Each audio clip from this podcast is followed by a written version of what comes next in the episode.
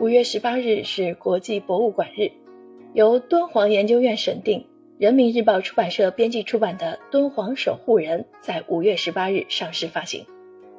该书以鲜活具体的细节，朴素真挚的情感，讲述从文物大师到普通百工的感人故事，展现敦煌守护人的心灵史诗。为创作好《敦煌守护人》，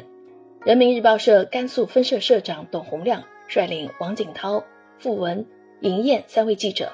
历时近三年，行程数万里，多方查阅资料，深入现场采访。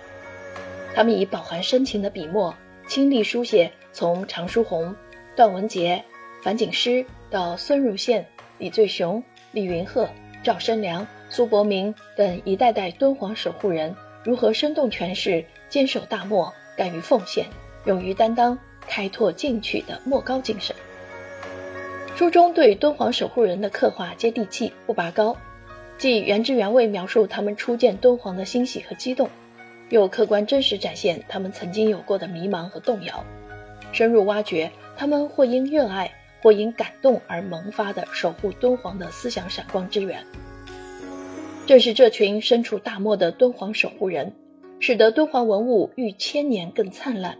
敦煌文化经风雨更绚丽，他们中的很多人择一事终一生，才使得九层楼前如今薪火相传。莫高窟从四世纪开始营建，历经千年，现存壁画约四点五万平方米，彩塑两千多身。如何讲好莫高窟的千年文明，吸引更多的人了解、热爱并走进莫高窟？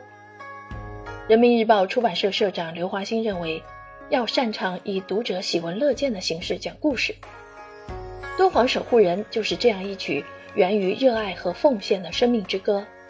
他通过大大小小的人物故事，把敦煌守护人身上的莫高精神讲述出来，感染带动更多的人爱上莫高窟，爱上敦煌，爱上这古老而灿烂的艺术文化。他还通过配图加注解。介绍莫高窟相关彩塑、壁画知识和历史背景故事，把莫高窟的千年文明直观地告诉读者，让读者感悟这份文明的厚重价值和重要意义，并乐于传承这份文明。特别值得一提的是，曾作为敦煌文化守望者的九零后插画师陈梦楚，依据历史资料为该书手绘原长达三点四米的全景图，展现莫高窟南区历史图景。